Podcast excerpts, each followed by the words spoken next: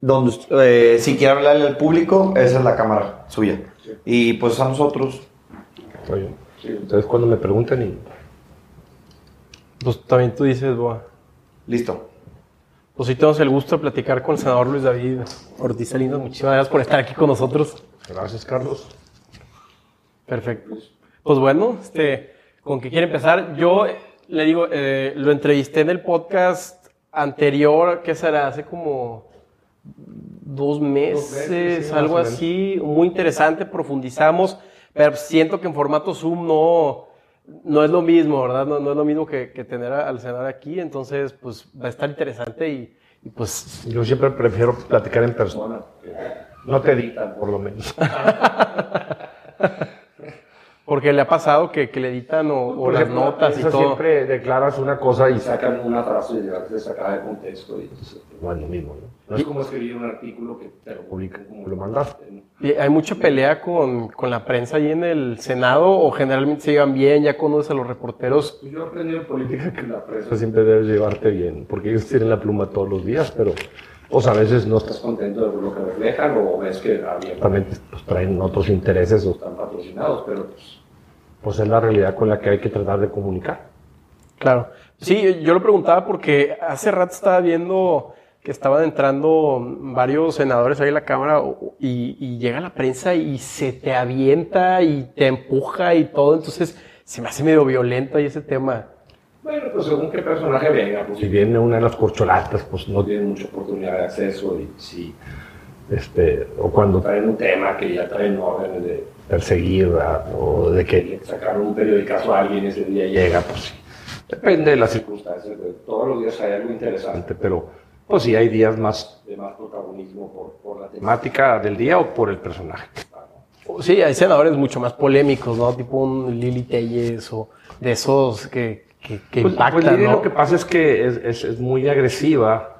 Yo incluso que pienso que, Y lo aprecio mucho, pero que además, porque que pierde el respeto y yo siempre trato de tener diferencias, pero basarme en, en- en temas jurídicos, en las bases constitucionales y decir el cómo sí, pero no ofender en lo personal. Y ella ha sido bastante... Personal. pues incluso grosera, Y, y eso no, no, no debe ser la política, debemos de, de tratar de mantener cierta civilidad.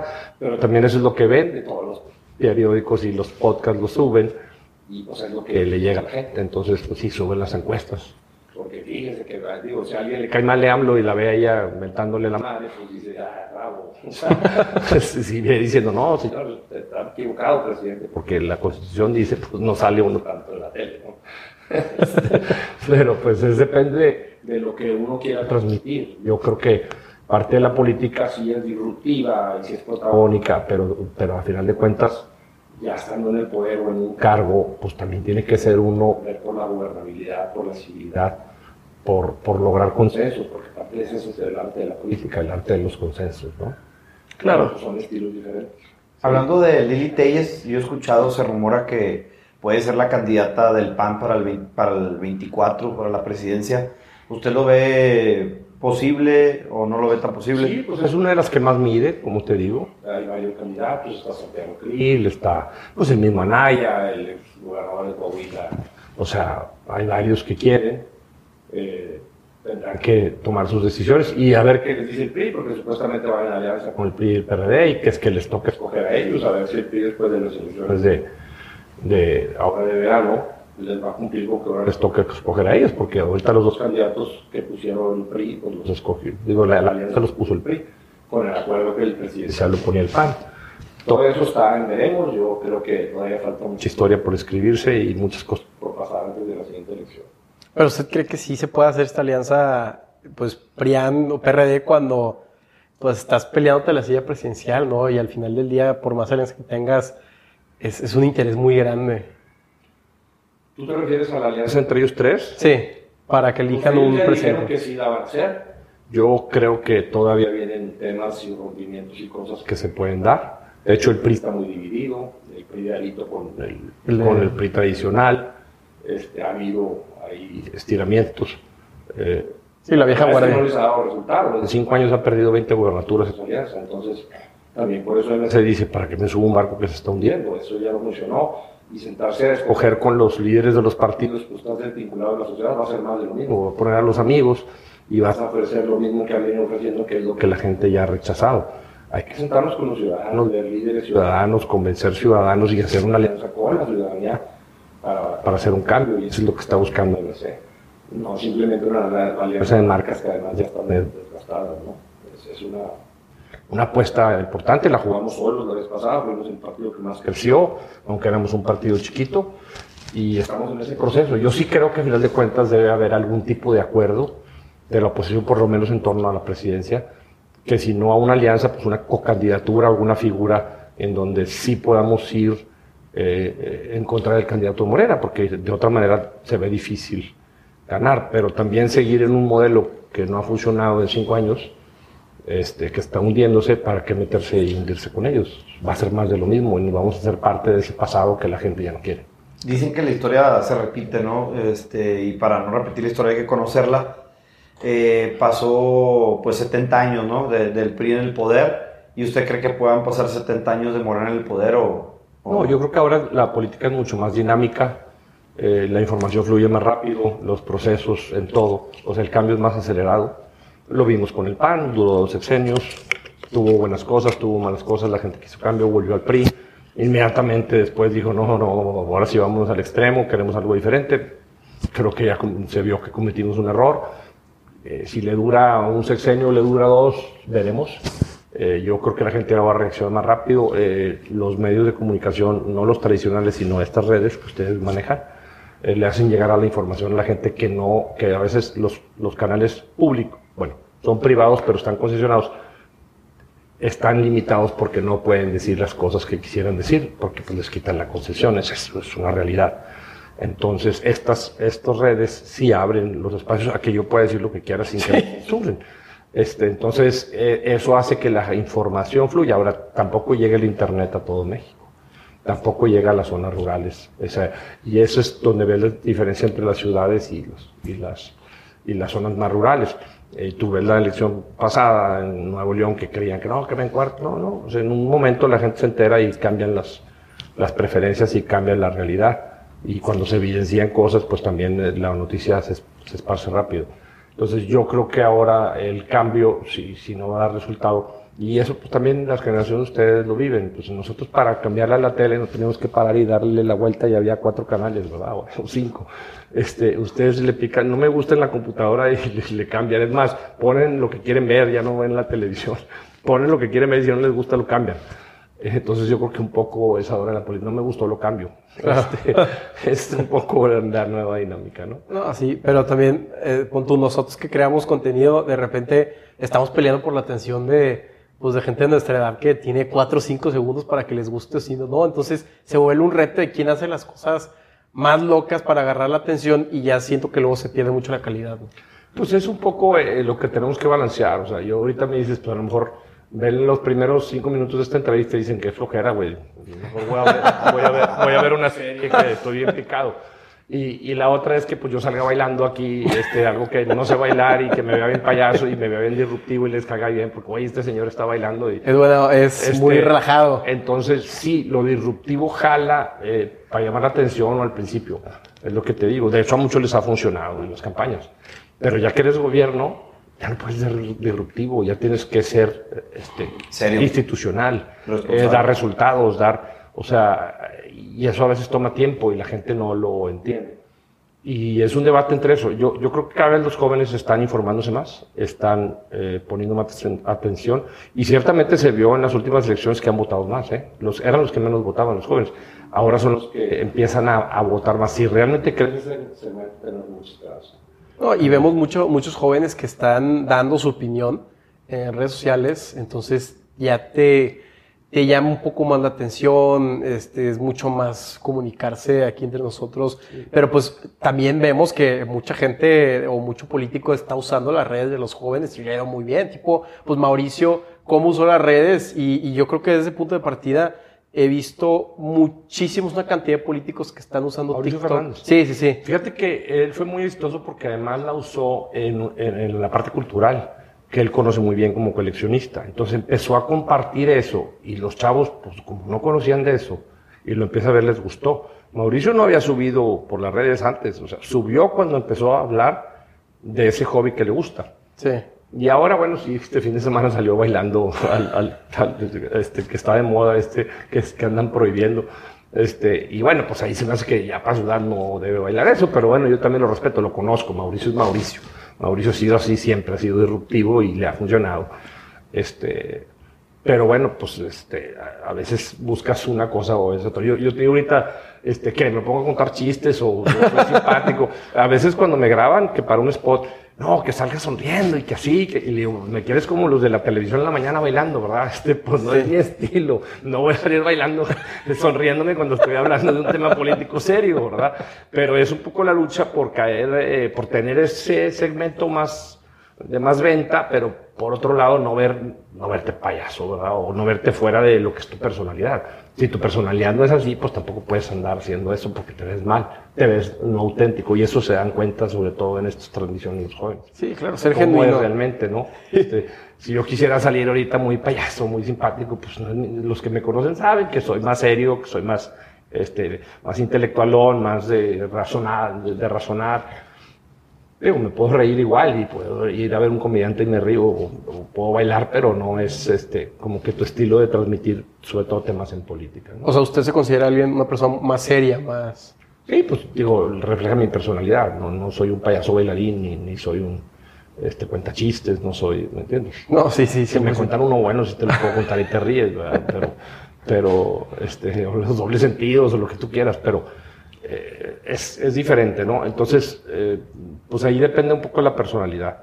Y sí ha pegado mucho lo disruptivo, este, y ha pegado lo, eh, cosas que a lo mejor ahorita están muy de moda, pero que no necesariamente reflejan lo que se necesita en política. Yo no quiero un cantante bailarín que sea mi doctor o que sea mi abogado en, en, el- en un juicio que traiga en contra, porque pues, pues necesito uno responsable de esa profesión y que le sepa. Lo mismo creo que debemos de tener en el gobierno. Alguien que le sepa el tema de gobierno y que me vaya a dar resultados en lo que yo necesito.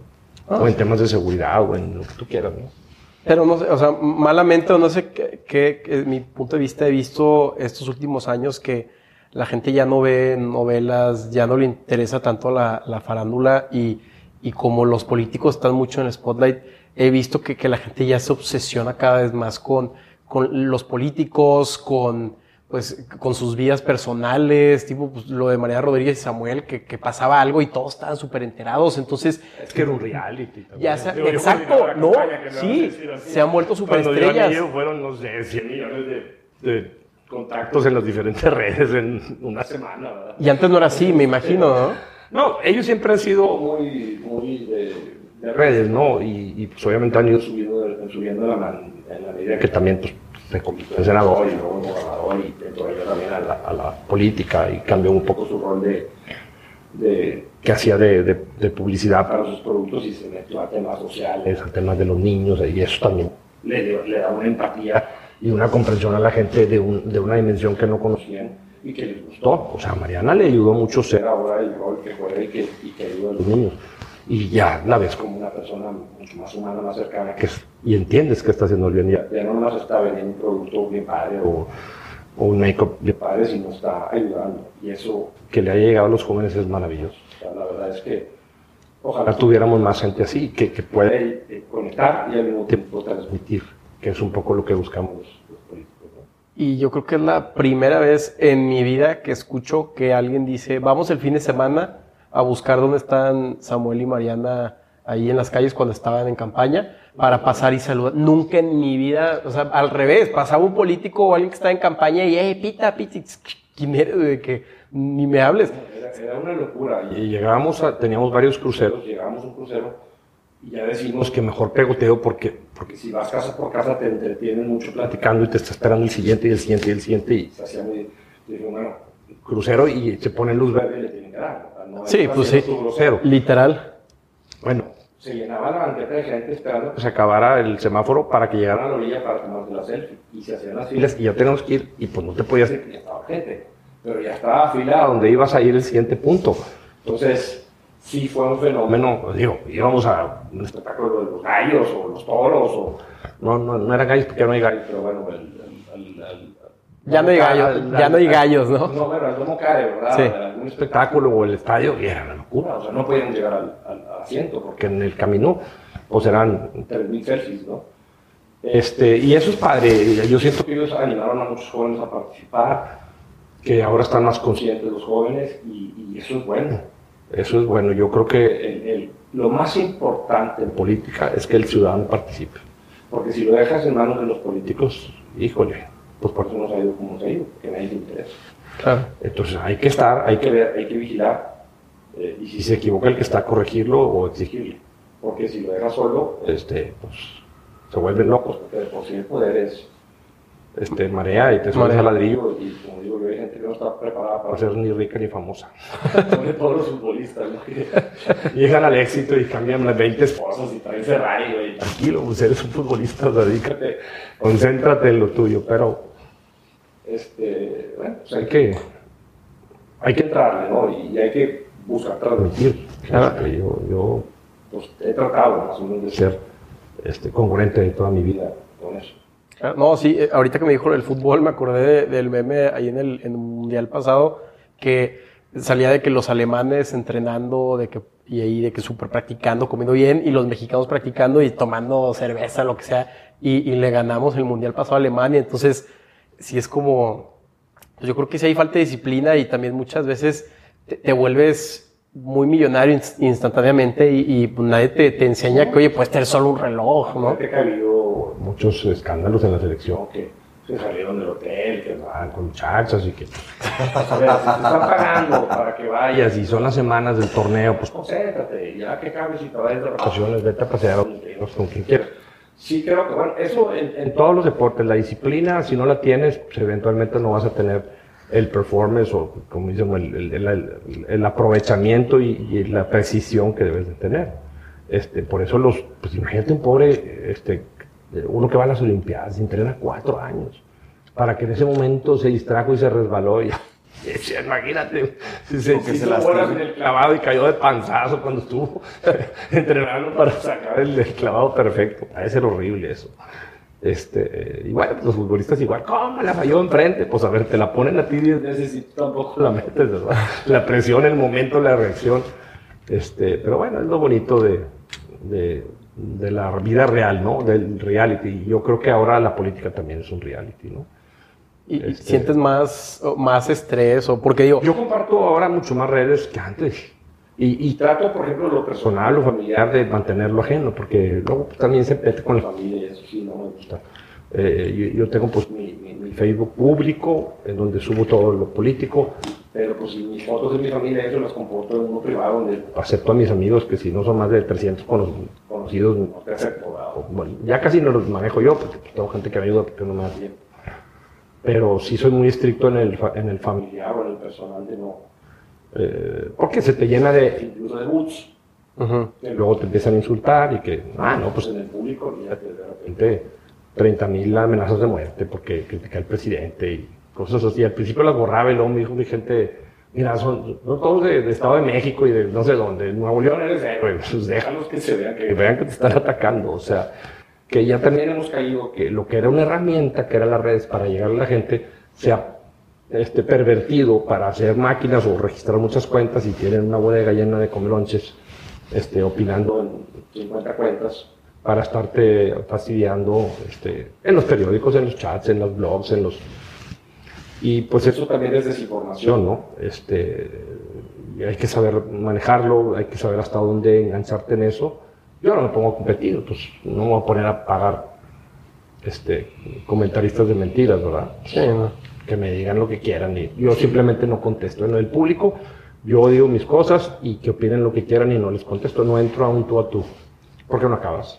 Claro, no, pero también, o sea, de lo que yo he visto en noticias, sí, pues, usted es alguien razonable y, y, y no dice descabelladas o cosas que, que creen una polémica, entonces, pues también de ese Es que trato de ser respetuoso, de citar la constitución, de hablar de la ley, de, de cómo si hubiera estado bien. Además, los demás, si le cambian esto y esto, los apoyamos, pero pues, pues cámbienle porque eso, eso es inconstitucional. Y en privado te dicen, no, tienes razón, dices, ya nos dijeron que ni un punto ni una coma, a que no regrese a diputados, así le vamos a aprobar. Pero dicen ellos mismos. O sea, traen una línea y pues, ya, bueno, contra eso qué. pues vamos a la controversia y peleamos. Y hemos ido a todas las controversias. Entonces, este, es una lucha constante y de paciencia, ¿verdad? De no, no dejar que sea personal, porque si hemos llegado a momentos donde hay mucha tensión y muy cerca de la violencia, ¿no? Es hora que tomamos la tribuna porque no querían votar y porque se hacían... ¿Por los del INAI o qué? Sí, porque el compromiso era que, que, se votara y se aprobara el del INAI. Ellos lo escogieron, les digo, el que quieran. El mejor, de los cinco mejores evaluados, el que quieran, para que no digan que nosotros opinamos o que, que fue una negociación. Y ellos lo pusieron y el compromiso era que lo votan y, lo suben y luego lo votan en contra. O sea, y se fueron a otro lugar, ¿no? No vamos a votar otras cosas si no sale. Ya, ya nos convocó la corte, que tenemos que hacer un extraordinario para, para votar otra vez. O sea, porque está paralizado el órgano. Pues si no tiene cinco miembros, no puede decir no tiene cuatro. Y, y, están pendientes de nombrar tres. Es un, es un problema. Este país estamos yendo muy cerca hacia, hacia un autoritarismo, este, a un ejemplo de lo que ha pasado en Venezuela y en otros países. Y ciertamente, ¿por qué? Si México tiene todas las oportunidades, si uno entiende la geopolítica, las oportunidades que tenemos ahorita de inversión por el nearshoring, por el pleito con los chinos y con los rusos, que Estados Unidos ya se quiere traer todo aquí cerca, nos puede dar un 5 o 6% de crecimiento por los próximos 10 años fácilmente. Sí, nada más llevarnos que ya... de vecinos, nada más llevarnos y respetar los acuerdos que hay en el TEMEC. Y es lo que no estamos haciendo.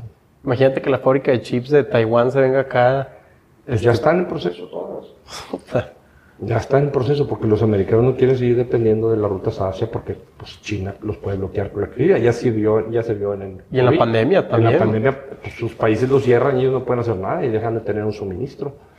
Este, y además ya no quieren ser policías del mundo. Pues a partir de 1945 los americanos fueron los policías del mundo y ayudaron a todos los países a integrarse y a hacer un mercado global y se empezó la globalización pero ya les costaba mucho el ejército, los países que crecieron no les aportaban a los gastos militares y empezaron a tener déficits en su gobierno y dijeron, ya, nos salimos de ser policías y se, van a ir se van a ir al norte y háganse bolas. Y en el norte tenemos comida, energía, este, industria, eh, juventud, o sea, podemos aquí ser independientes sin comerciar con nadie por los siguientes 40 años.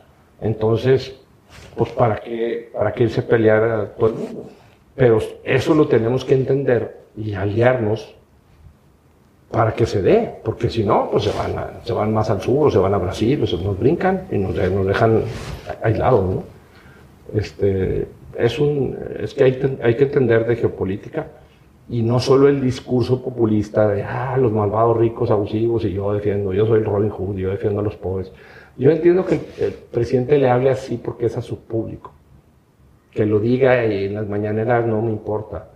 Que lo haga. aunque son mentiras, pero que actúe en contra de lo que es el interés de la nación, el, el, interés del crecimiento del país, de lo que el país necesita, de destruir instituciones, de destruir las instituciones de transparencia, las instituciones de democracia como el INE que nos costó tanto construir 30 años de querer poner a su sucesor, que ese ha sido el, error histórico. Cada vez que un presidente quiere poner a su sucesor hay muertes o guerra o violencia.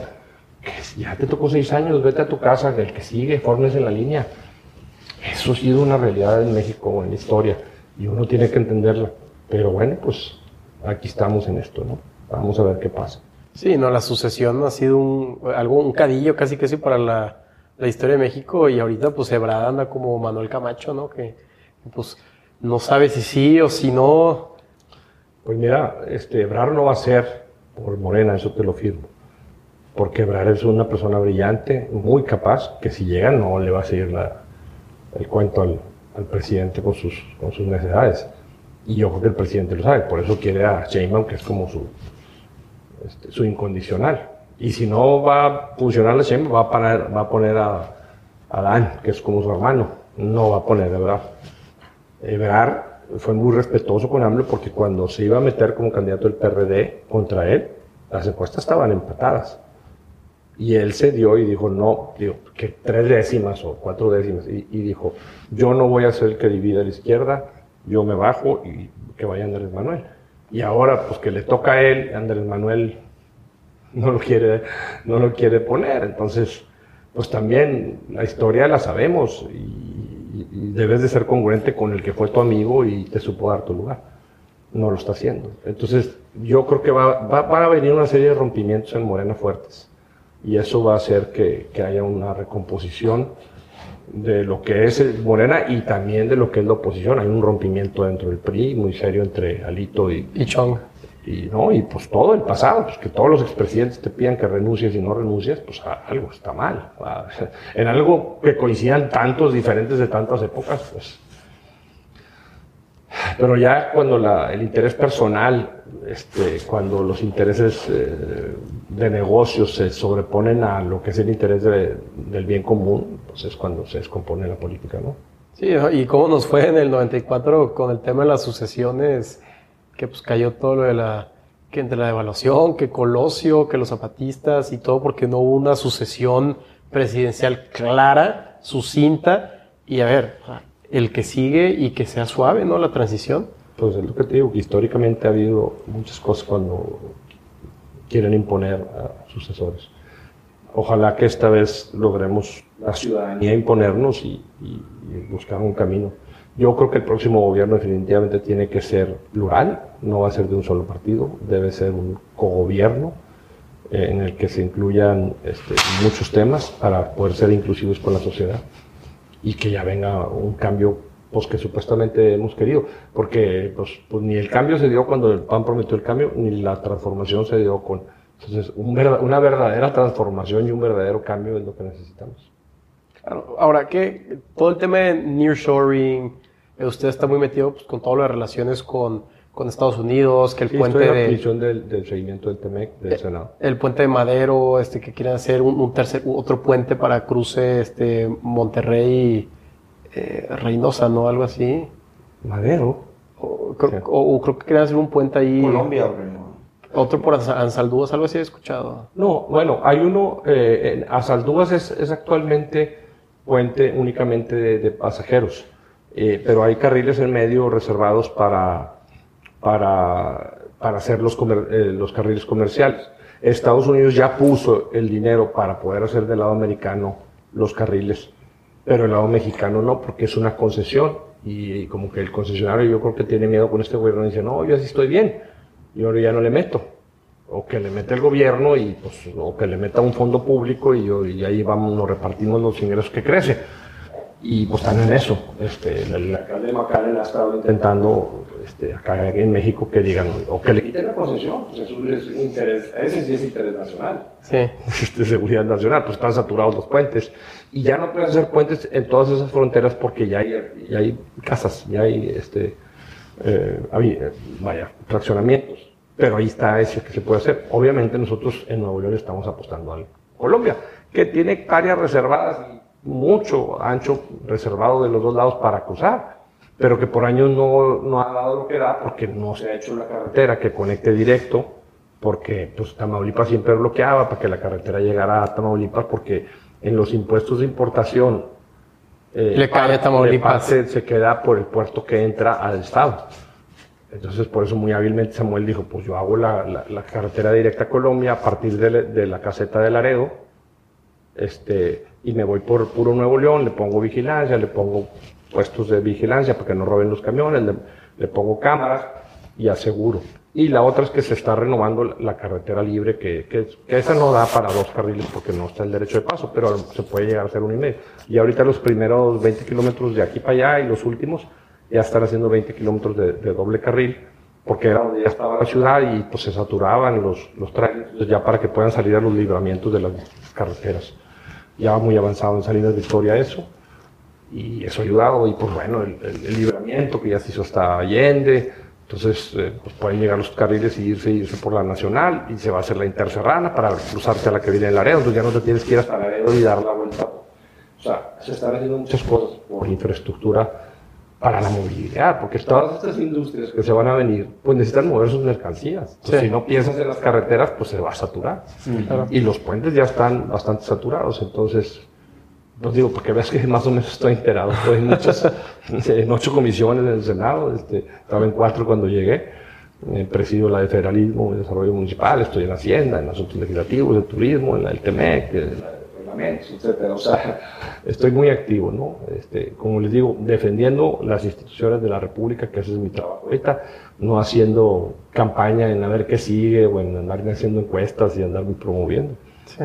Este, creo que ahorita es lo que debemos de pensar los funcionarios y no andar, ¿y qué voy a hacer? ¿Y, que si yo? ¿Y que, ¿Y que sigue? no ¿no? ser responsable? Pues espérate a los tiempos políticos, acaba de hacer tu, tu. Yo pienso que el ciudadano dice, ay, este voy a estar pensando en qué quiere ser. Y no fueron ni, ni al Congreso local en dos semanas porque se fueron de vacaciones, cuando tenían sesiones. y- entonces, pues es- está ahí este pleito de los partidos con el gobernador. Es, es, es irresponsable. O sea, el interés público y las instituciones están por encima. Hagan, hagan lado sus diferencias por el bien del Estado. La verdad, este, aferrarse al poder y no reconocer que ahora el gobernador, pues es el gobernador, tú no ganaste. O sea, haz tu rol legislativo, que deja que él haga el de él. No te quieras meter a que decida lo que tú quieres.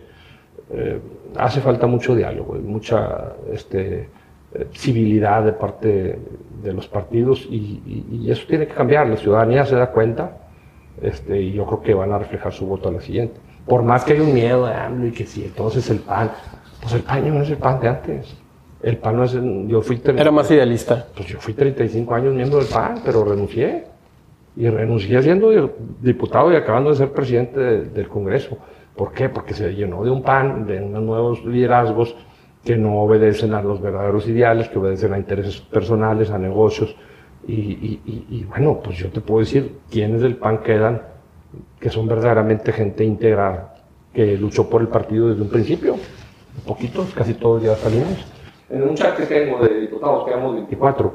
Creo que los 24 quedan dos panistas, dos o tres. Y ya todos estamos o fuera de la política o en otros partidos. Creo que los últimos cinco alcaldes panistas, cuatro ya salieron del PAN de, de San Pedro. ¿Usted cree que hay oportunidad de que el PAN vuelva a, a consolidarse y tener una presencia fuerte en el país? No creo porque, porque sí el liderazgo que tiene.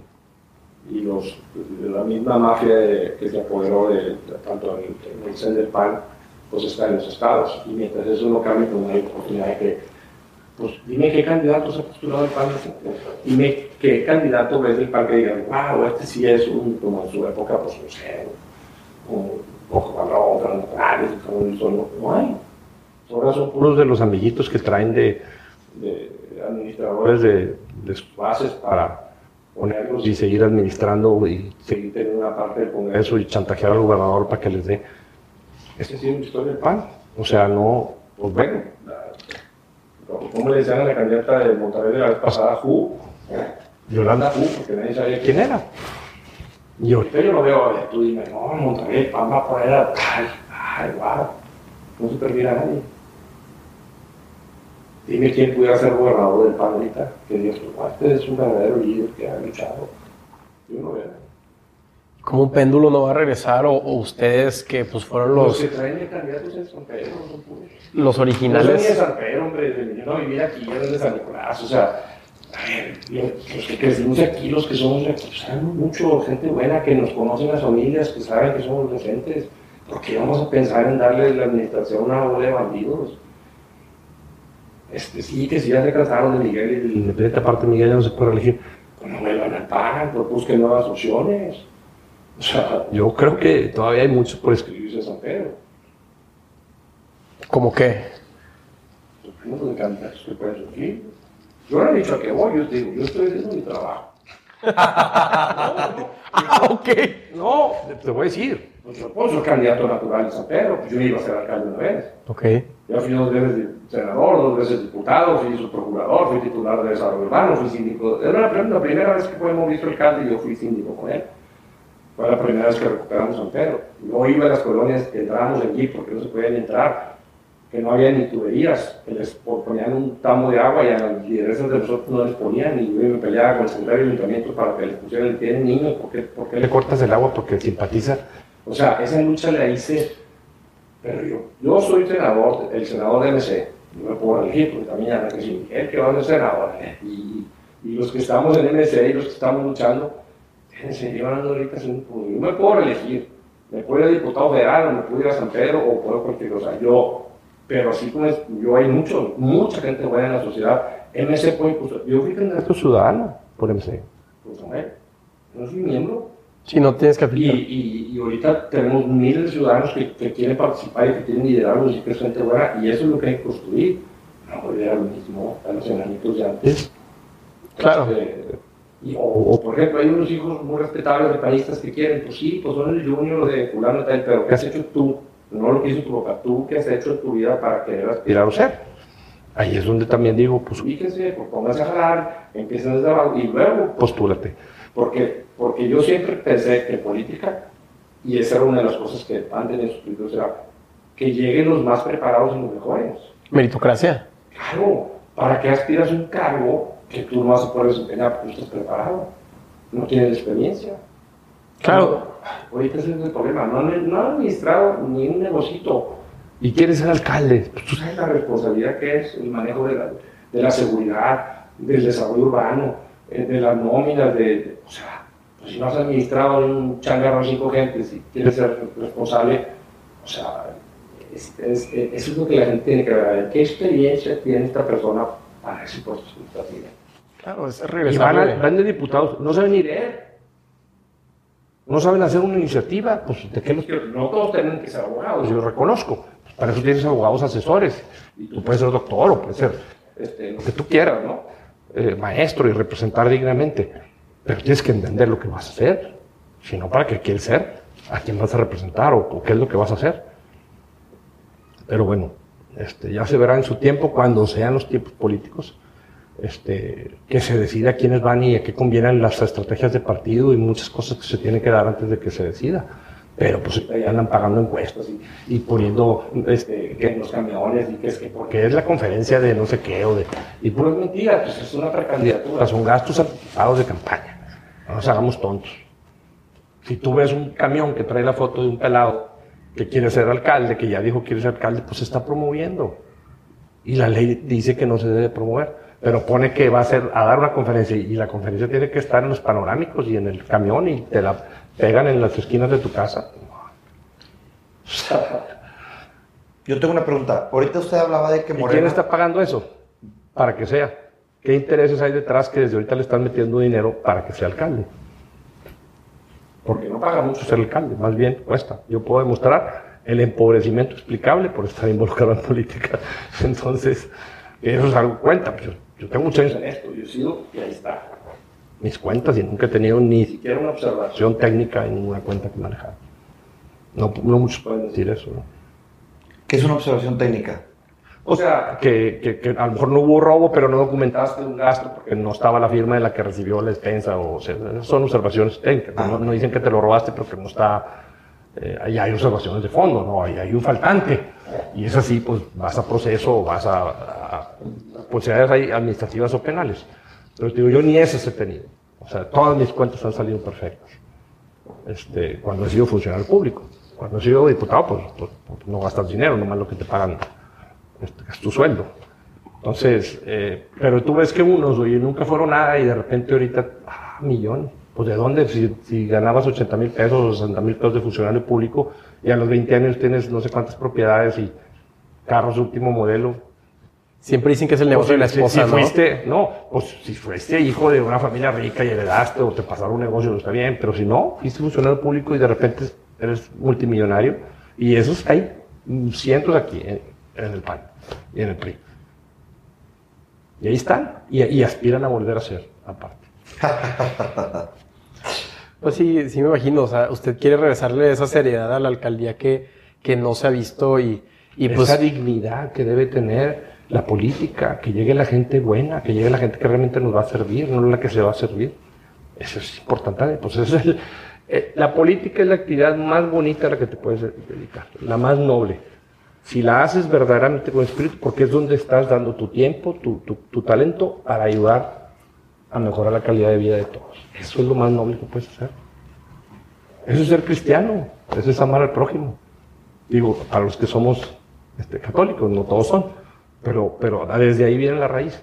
Pues si yo voy para, interesar, para interesarme, a hacerme rico, es, pues voy por interés, no voy porque voy a servir y voy a salir en la foto. Y, y sí, soy presidente y todos los títulos que puedes tener y si no hiciste nada, pues fuiste muchas cosas, pero nomás para robar. Eso sí le van a gustar a los jóvenes que ven. Cuando hablo así. No, pues sí decir las cosas como son, ¿no? Al final del día es lo que queremos escuchar de, de la gente que está en puestos de poder, pues que hay cierta responsabilidad y que no porque tengas un apellido o de que tu, no sé, papá, abuelo haya tenido un puesto de poder significa que tú estés capacitado, ¿no? Que digas tú, oye, yo he tenido esto, yo he empezado desde cero, yo he podido, eh, no sé, este, he sido un síndico, he sido regidor, tengo mis dos maestrías que en Estados Unidos, que donde sea, este, que, se vea alguien preparado y es de poco a poco, o porque hasta, aparte, yo creo que hasta te sirve porque si tú llegas al poder y no tienes una base de relaciones alrededor tuyo, te van a hacer bien, güey, y te van a hacer firmar cosas que no sabes y de repente ahí vas a estar tú con problemas que, oye, que no cuadro esto y el otro porque no lo viste como un tema tan serio que es ser alcalde, ¿no? Así es. Y te sirve también en la política, porque por ejemplo, yo soy empresario, tengo un negocio desde hace más de 30 años, una fábrica.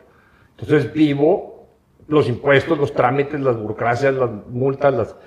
Eh, he sido, o sea, empresario, he sido eh, funcionario de, privado, o sea, trabajo para empresas, o sea, como ejecutivo, profesional. Sí, con Cemex. Este, he sido, y no nada más con Cemex, este, he sido también este, funcionario público, o sea, eh, fui titular de la agencia, fui su procurador, y he sido electo también, funcionario público, cuatro, cinco veces, síndico, dos diputados locales, dos senadores, todas por mayoría aparte, o sea, ah, era pluri o lo que sea. Todas las eran por mayoría, todas.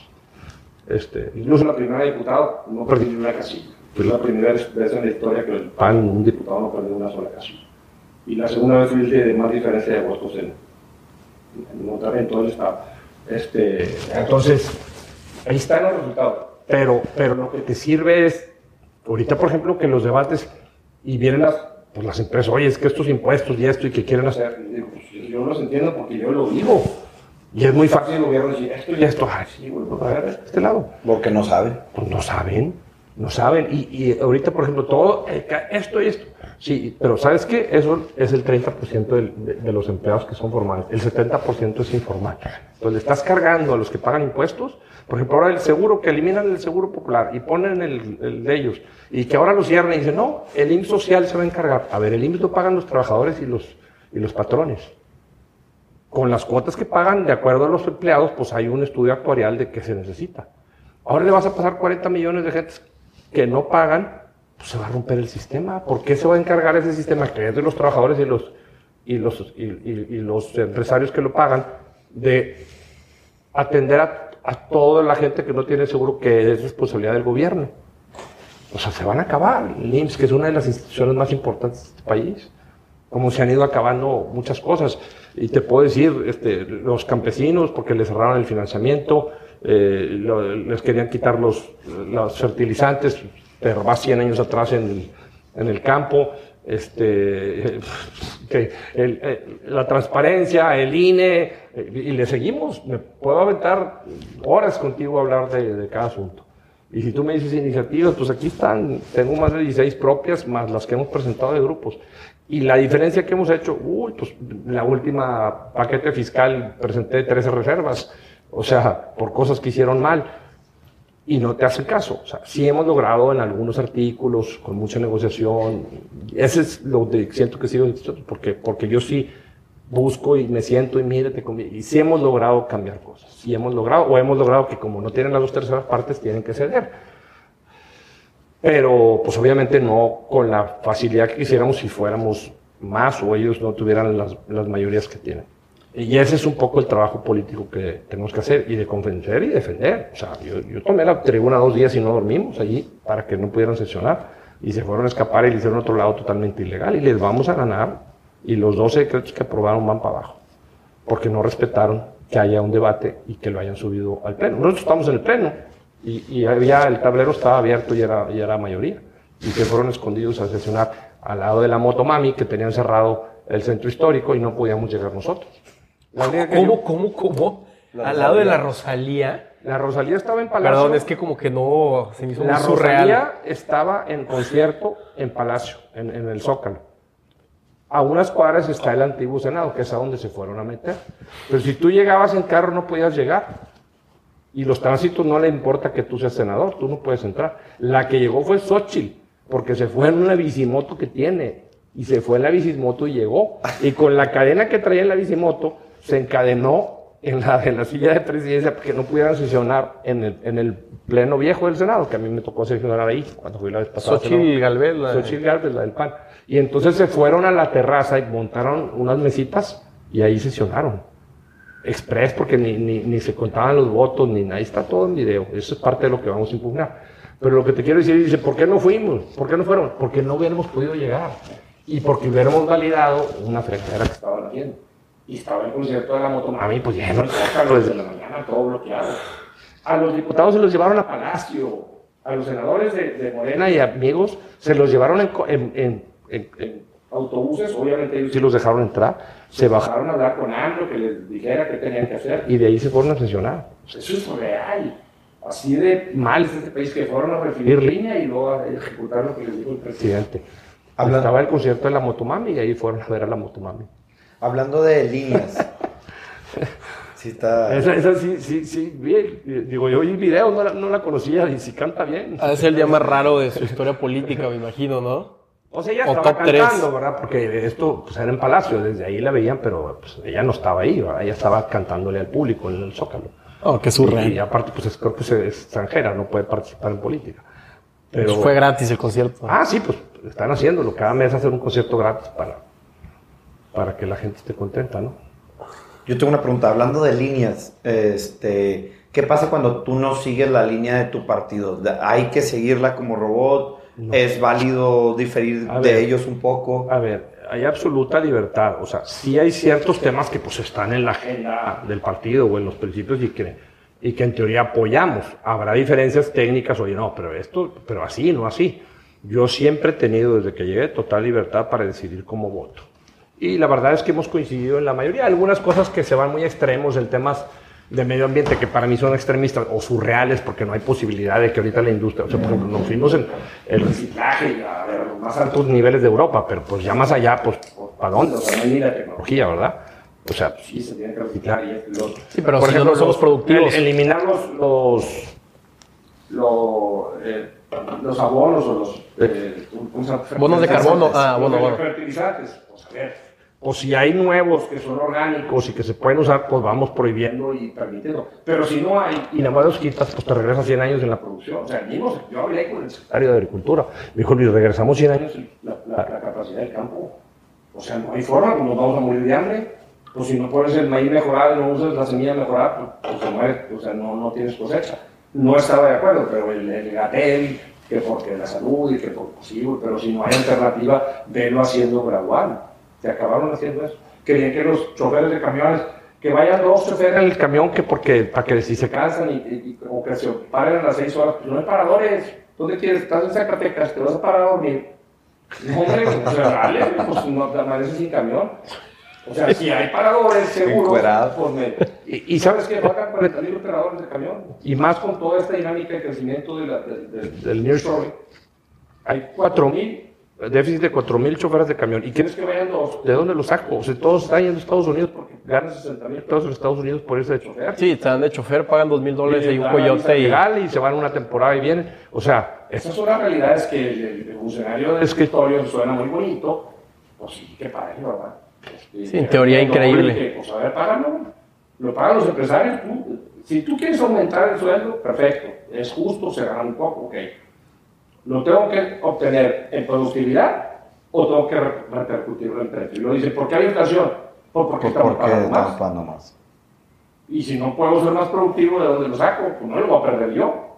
¿Estás de acuerdo? Pues, Sí. pues, ya no da, ya no gana.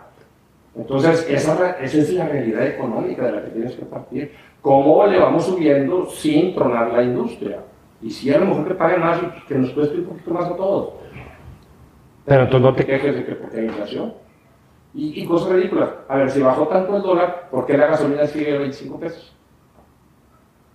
Si el 70% de las gasolinas importan, ¿por qué no? Por la ineficiencia ah, Pemex. porque le meten el, el IEPS y se lo queda el gobierno, pero pues no que querías que, que no hubiera inflación, pues baja las gasolinas y gana tener los IEPS.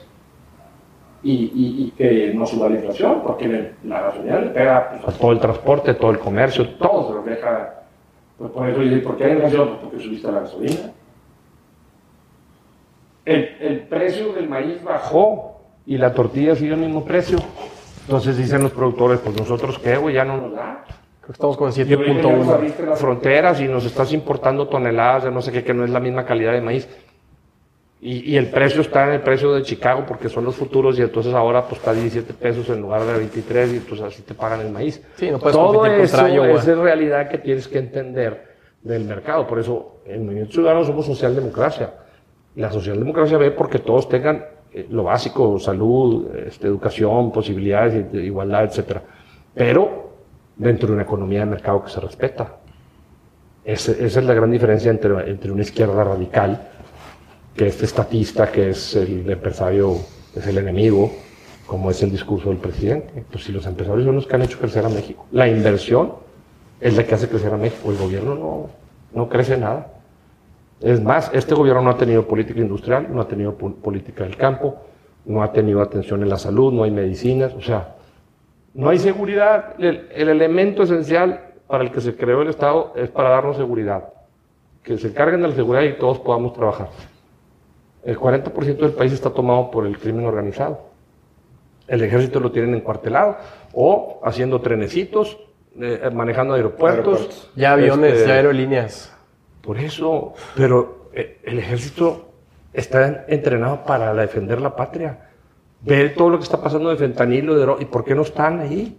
Esa es su responsabilidad. O sea, no hay más que hay un interés, pues, que estás quedando bien con ellos, que ahora ya no los persiguen, que no más abrazos y no balazos. Cuando, cuando tú dijiste que, que los exenios de Calderón y de Peña Nieto eran violentos y este es 40% más violento que antes. Al ejército no dejas defenderse cuando lo atacan los narcos, están haciendo el ridículo, se sienten humillados. Todo eso son realidades que él te dice en la mañana otra cosa y la realidad de lo que se vive es otra. ¿El ejército puede votar? ¿Sí? Sí. ¿Y usted cree que le pese a Morena el voto del ejército en las próximas elecciones? Pero no son tantos. O sea, no Ah, es no como un porcentaje importante del padrón. Yo creo que le va a ir mejor que nunca eh, con, el ejército, porque ahorita había generales jubilados que ya regresaron y pues hay chamba y ahora me- soy ingeniero encargado de, y no saben, ¿verdad? Porque además están administrando empresas que no saben administrar, están eh, administrando aeropuertos comerciales que no saben administrar. Pues de ahí el cabo, o sea, yo voy todas las semanas a México y no hay, no hay día que no haya una hora de, de retraso desde que lo administran los, los militares. Todas las semanas.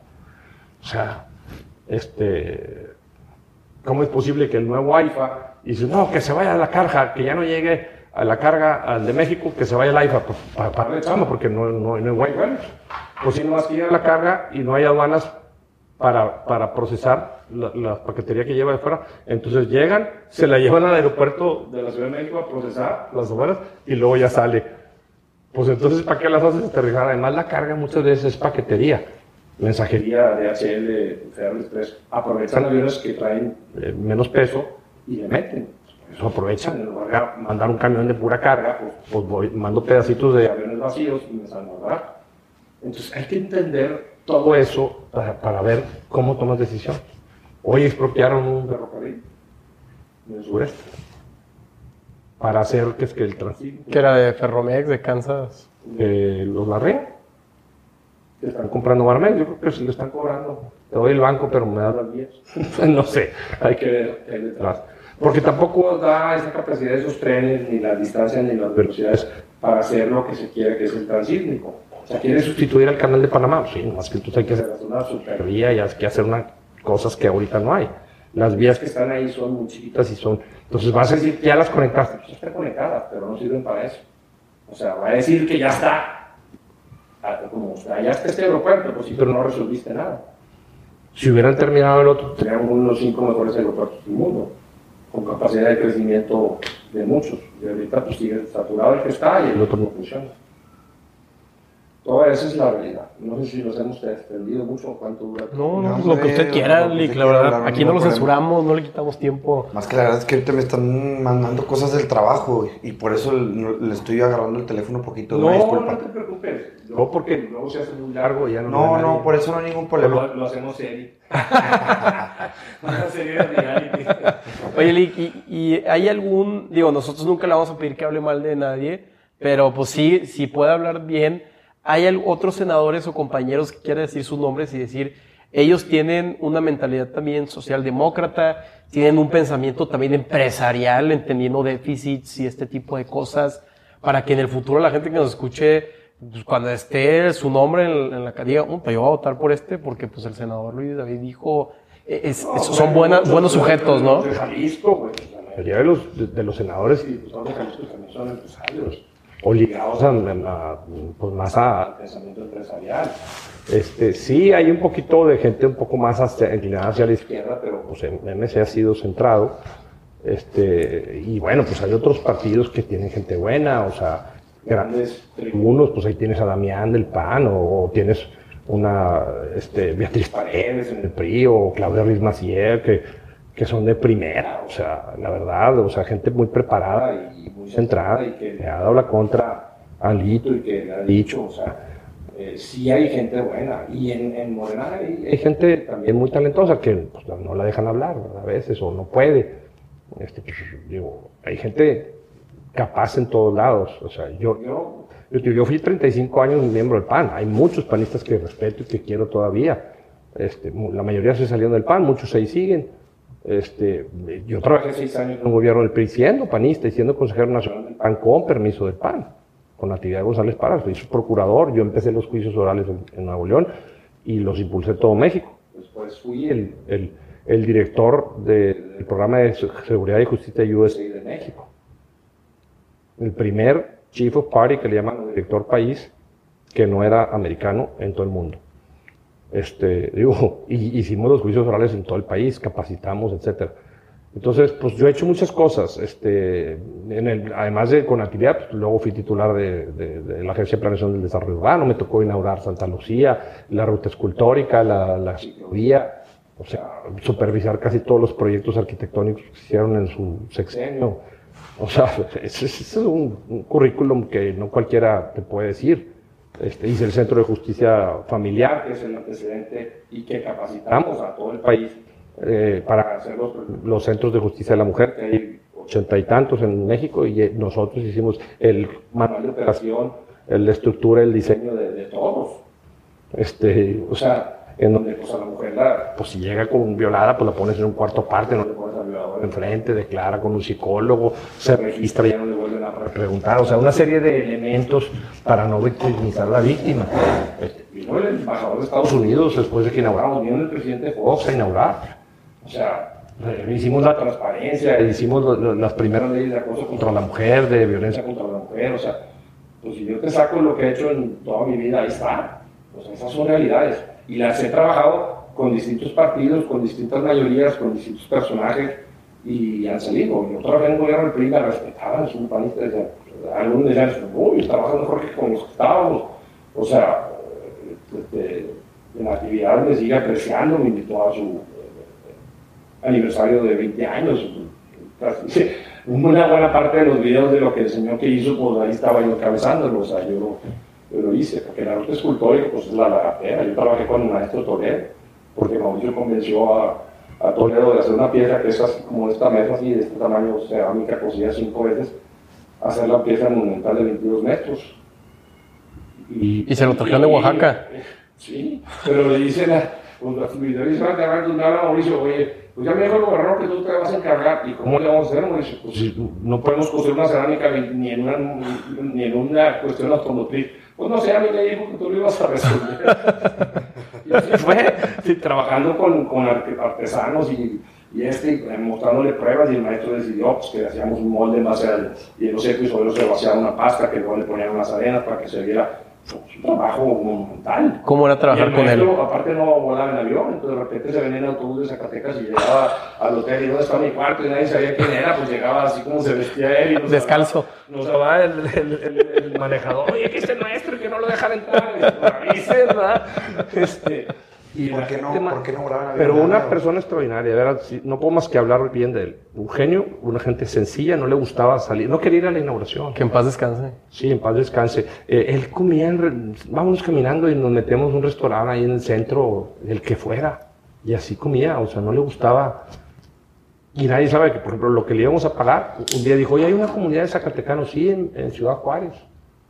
Quiero ir, bueno, lo llevamos, pues, obviamente el héroe, ¿verdad? Este, de Oaxaca. Este, y dijo, ¿sabes qué? Dile al gobernador que lo que me va a pagar lo pongo en un fideicomiso y que pongan otro tanto igual para que le regularicen porque son terrenos ilegales y no les pueden meter infraestructura. No, entonces no cobró. Y el gobernador aceptó y le arreglamos los terrenos y todo. Eso no lo sabe nadie. Este, son cosas que dices, No manches, no, lo he escuchado. Botero me tocó, o sea, muchas cosas muy padres. ¿Por qué Botero? Porque trajimos el caballo de Botero y el vino, hizo hizo una exposición también en el, en, en el, eh, en el Fórum. Bueno, me tocó el Fórum, que es uno de los espectáculos más grandes que ha habido en Monterrey. Este, atender a todo el mundo. Yo le diseñé las, las guiones a las lanchitas del Santa Lucía, al original, y ahorita le han ido cambiando a negro, así que el anillo y que no sé qué. Este, pero el, el original de los lugares históricos, de por qué se estaba haciendo el canal, la regeneración del centro, histórica del centro, la densidad, o sea, todo el sentido que tenía, no van a hacer un paseo en chica. Este, es una preparación multidisciplinaria. O sea, yo estudié leyes, pero tengo una, un MBA.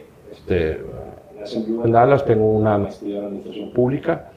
No soy doctor, pero este, hice los- todos los cursos de, de- de un doctorado de, de problemas actuales del derecho penal y la criminología. Y bueno, pues he estudiado en, en España, en, en Chile, el sistema acusatorio, cursos o seminarios este, en Salamanca, en la Complutense, en la Pablo Levide, o sea, es, pues es un- un- una preparación que luego, pues ya con experiencia, te sirve para poder dar resultados. Y una formación multidisciplinaria, porque pues tienes que saber, pues hacer un organismo, yo porque había entrado veía mercado de vivienda y entonces entendí los procesos y todo, eso me jaló el gobernador de área, porque traía broncas jurídicas que no resolvían los ingenieros, que eran con los vecinos, derechos de paso, autorizaciones, este, trabajo político, de convencerlos, de enseñar renders, de cosas que los ingenieros y los arquitectos no necesariamente traen una formación de hacer. Este, entonces, por eso digo que la preparación y la experiencia de las personas es muy importante para los resultados. Este, y entender la historia de cómo han sido las cosas y darle crédito. Yo, yo te puedo decir, yo no puedo hablar mal de, de que este gobernador fue de... Todos, de alguna forma u otra, han contribuido a algo, unos mucho más que otros, pero la historia de esta ciudad está compuesta de continuación de lo que hizo el otro sin, sin negarle su éxito, pero pegándole a lo que sigue. Pues tuviste que estaba la macroplaza y luego está ahora, y luego se hizo un pedazo de policía y ahora se conectó todo. Este, y luego se hizo el paso para conectar y ahorita se está haciendo la conexión con el, con el, del- con el Parque Niños Héroes. O sea, todo va sumando. La, la se debería de hacer. La ciclovía de Constitución era la ciclovía maestra para conectar a todas. Y San Pedro no se había hecho donde se hizo. A ver, la vialidad más, más saturada de, San Pedro es Oriente Poniente. ¿Por qué la metes por la única calle que va a Oriente Poniente? Métela por Morales Prieto y la conectas hasta la Huasteca. ¿Para qué metes a los ciclistas a, a un sub y baja y a donde hay poco capacidad vial? Es una necedad. Yo estoy totalmente de acuerdo. Yo hice la primera ciclovía de este estado. Y eran 7 kilómetros. Nadie ha hecho 7 kilómetros de ciclovía hasta la fecha. Entonces, y había un plan maestro y trajimos a los colombianos y a los que hicieron en Brasil y a los que, para que nos explicaran los cómo y las medidas, porque luego andaban inventando y ponían otros colores y otros, no, la medida está, güey, para que esté la seguridad, si no el ciclista va a tomar al, al peatón y o va a pasar el carro y, Y se lo va a llevar. al ciclista, o sea, desde ahí hicimos manuales, pero pues luego tiran las cosas en la basura. La señalética, los numeritos que ves, no sé si los has visto, No. mucha gente no los, no los, el numerito azul que está en, las, en los paneles, que se hizo la base, sé que, y se ha ido creciendo, pero es muy sencillo. Norte, sur, 2, 4, 6, 8, 10, y, y, y oriente, poniente, 1, 3, 5, 7, y luego los loops. Tú, para explicarle del aeropuerto al centro de la ciudad, al hotel Holiday Inn, tenías que dar 28 explicaciones de cómo llegar. Pues el americano decía, a ver, Constitución tiene cinco nombres.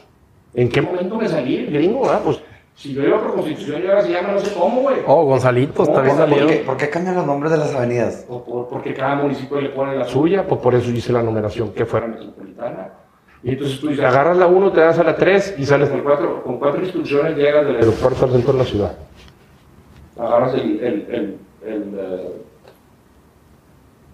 ¿cómo se llama? La- el eje tal, te sales en tal y llegas. Y obviamente pues se pusieron nada más las marquitas porque cuesta mucho reemplazar todos los paneles, pero se hizo un manual para que todos los nuevos paneles se fueran haciendo ahí. De hecho, toda la obra que se hizo en el sexenio llevaba los paneles nuevos. Y de ahí algunos municipios tomaron y lo han continuado, otros no, por flojos. O porque no saben, entran. Pues entra un albañil a ser el encargado, perdón, de, de la vialidad y, y, pues no le sabe, o sea, No, hay un manual que dice las medidas, los colores, los pantones, todo. Y pon de acuerdo, a ver, fue a sentarnos con siete municipios metropolitanos y, y ya, pues, a ver, si esta avenida viene, ¿por qué la tuya sigue acá? ¿Por qué no la empatamos y que siga al norte? Porque cada quien hace su avenida donde quería. Pues a ver, hay un plan maestro de la ciudad, vamos a ponernos de acuerdo desde, desde ahí. ¿Y cuáles son los que van a hacer? Para darles todos eh, la misma atención de que ese, ese es el que hay que ir creciendo y parchando y conectando. Porque de repente un influyente vende, vende los terrenos y hace su casa y, y ya no puede pasar la calle. Pues no, ya que esté trazada desde ahorita. O sea, la planeación de lo metropolitano es, bueno, tengo una iniciativa desde la primera vez que fui senador, luego diputado la aprobamos en el Congreso como iniciativa de Nuevo León, ahora ya la volví a presentar. Todo el tema metropolitano no está regulado en la Constitución. El 115 dice que es autónomo el municipio en lo que tú quieras. Ya está ahí. Pero, ¿y lo metropolitano? A ver, si un municipio no, no quiere el basurero, o no quiere la prisión, o no quiere la planta de tratamiento de agua, se friega todos.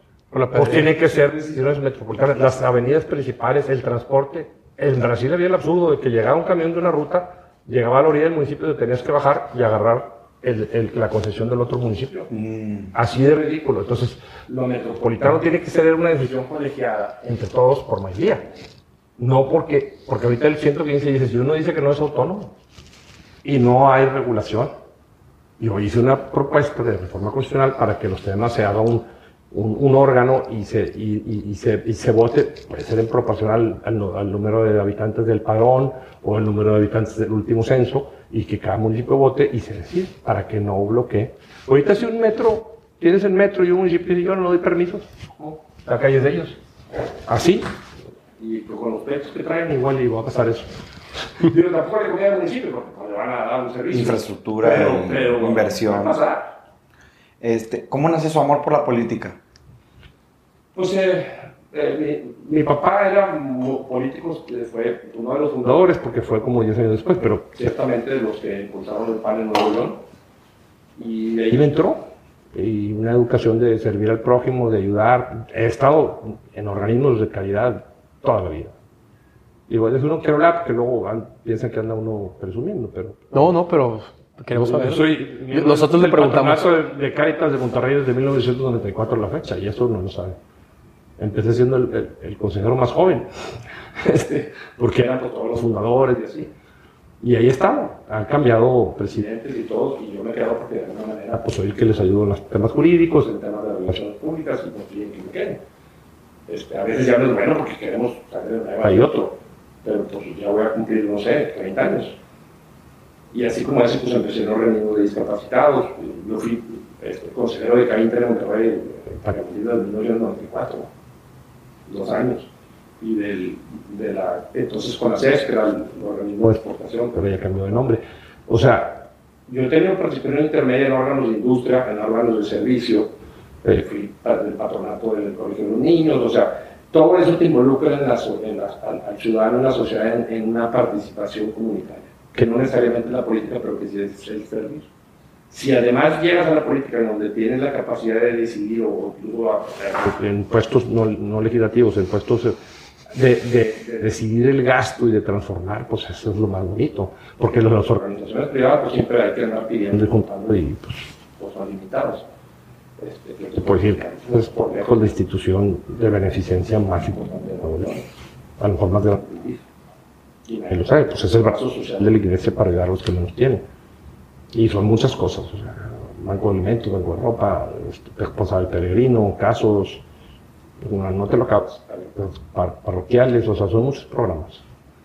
Entonces todo eso, pues te digo, hay que, hay que continuarlo, hay que involucrar a los jóvenes, no nada más en política, en todos estos organismos, hay muchos, mis hijos han estado en muchos, desde las prepas que ahora sí los forman y que, que, que el sillatón y que el otro de los niños y... o sea, Hecho.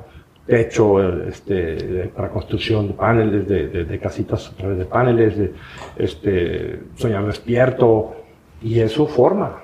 Cuando tú entras, por ejemplo, a hacer organizar un simposio en, en la universidad y que estás en un grupo o en una directiva y organizas y planeas y sale, oye, te sientes fregón. Sí. No más por la fiesta, que luego siempre acabo con una buena fiesta, ¿no? Pero vinieron los conferencistas y te vas a no sé qué, te sientes parte de algo que es la comunidad y sientes que diste algo. Diste algo, ¿no? En vez de pedir, tú lo diste. que lo diste y que salió bien. Ese es el sentimiento que te da cuando logras hacer política y es lo más bonito que puedes llegar a sentir. Digo, además de estar enamorado de alguien o tener un hijo, o así, es, es comparable. Este, y pues eso es algo que ojalá ustedes jóvenes transmitan, porque ustedes son ahora sí de estos más cibernéticos, o nos ayuden a los más viejillos a volverlos cibernéticos para comunicarse. Amar al prójimo y servir es lo más bonito que pueden hacer a través de lo que sea. También digo, el empresario que hace bien su trabajo y que produce y que da trabajos está haciendo eso en su mundo. Y que paga Pero se puede ver un poquito más como, como pues algo, ah, pues es que está ganando dinero, ¿verdad? pues obviamente, si no, no funciona el negocio. Pero también está ayudando a las familias a tener trabajo y eso es de reconocerse, no de criticar y decir los malvados empresarios. Pues si no hubiera empresarios, el mundo no sería lo que es.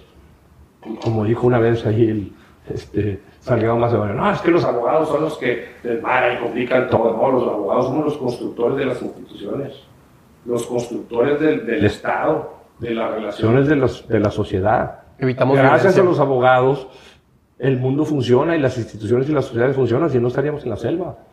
Es todo lo contrario. No sé si han leído, bueno, libros hay muchos, pero el de Homo sapiens es una maravilla. De- El de Harari. Sí. Este, ahorita estoy leyendo una de Peter Seija, que te habla precisamente, es una lista pues, que trabaja para la CIA y para los militares y para empresas grandes y pues ve los trends a futuro de lo que va a pasar, estudiados con, pues, con realidades económicas y con demografía. Pues, por ejemplo, este país va a crecer. O sea, Europa está muriendo, se está haciendo viejita. China se está haciendo viejita. Pero, pero tú dices, la India, México, pues trae mucha juventud. O sea, porque eso es lo que está pasando con los fondos de pensiones, que Francia está enojado porque nos subieron dos años la jubilación. A ver, pues si ya no hay jóvenes y todos están viejitos, ¿quién les va a pagar? Cabrón, Pues que hay que extender la edad. Este, entonces, toda la demografía pega luego en la economía. Y ya no hay gente que compre porque ya no hay tantos jóvenes, entonces se hacen chiquitas las industrias y todo eso evoluciona. Y cómo afecta eso en las relaciones económicas y cómo va a afectar. Y por eso hablamos de, del nearshoring, eso es un efecto también de Estados Unidos de retirarse esa policía, de concentrarse. O sea, hay que entender, y eso pues apenas leyendo. Ahí sí, eh, yo alguna vez fui muy joven, fui también editorialista del norte, muy joven, y dice, oye, pues escribí un, un- un artículo por semana, más que escribir un artículo tenías que leer tres o cuatro libros y pensar o leer muchas cosas y sacar datos para poder hacer algo bueno, pues si no, pues estás diciendo una cargada, ¿verdad? Es, es así, es un poco la política, pues si voy a hacer una iniciativa que sea algo importante, yo tengo iniciativas de, de unos cuantos artículos, pero tengo iniciativas de, de ley completa. La primera ley de mediación en México la hice yo, la primera eh, regulación para regular a los Ubers fue en Nuevo León y la acabaron aprobando otros estados primero. Este, o sea, todas esas cosas es porque estás atento de lo que está pasando, de las nuevas realidades, de lo que quieren los jóvenes. Pues parece una maravilla. O sea, en lugar de estar esperando a ver si pasa un taxi o llega, pues que le picas y lo dice, no, es que es un taxi, pues no es un taxi, es un contrato de un chofer privado, porque a ti te ponen un precio y una ruta y tú al picarle sí estás aceptando un contrato. Es un contrato de chofer privado, no debe estar regulado como taxi. Se supone no que- es un taxi, es un servicio privado, como un servicio de una empresa que viene el camión por los trabajadores y lo lleva. Claro. Se supone que Uber puede ser una métrica para saber qué tan corrupta es una ciudad. ¿A qué, a qué voy con esto? Si la ciudad no permite el Uber, pues quiere decir que Ah, pues hay intereses. hay intereses con los taxistas, exactamente. No han podido entrar en Cancún y los taxistas cobran este, 700 pesos del aeropuerto a, a- a nada. Pero eh, es- este- Y- esto que de lo que yo le hablo no es así como un algo que estoy diciendo, ¿no? Lo leí en un paper para una investigación que hice en la, en la escuela, o sea, realmente es, es una métrica válida. Te doy otro dato, que yo también estudié algo antes de hacer la iniciativa, salva vidas. Todos los jóvenes agarran el pedo, pero pues no hay quien los lleve, se van manejando, pero si le pican al Uber, pues ya, eh, me- Digo, y- ya y- no manejo. Aquí ya no, si casi nadie maneja y toma, ¿eh? Tipo, yo soy de Tampico y, y hasta ahí creo que hay muy pocos Ubers y está más normalizado tomar y manejar. Y aquí en Monterrey, no. Y además el Uber tiene un organismo muy válido. O sea, hay un concierto y todo el mundo está pidiendo, pues sube el precio. y entonces los taxistas se van a ir para dar servicio y entonces en- empatan la demanda, pues es la realidad oferta y demanda. Y dices, oye, es que está bien caro. Pues si estás afuera del estadio y quieres un taxi, pues si no lo tenías pensado y contratado, pues, pues te vas a pelear con, con todo, ¿verdad? Es normal.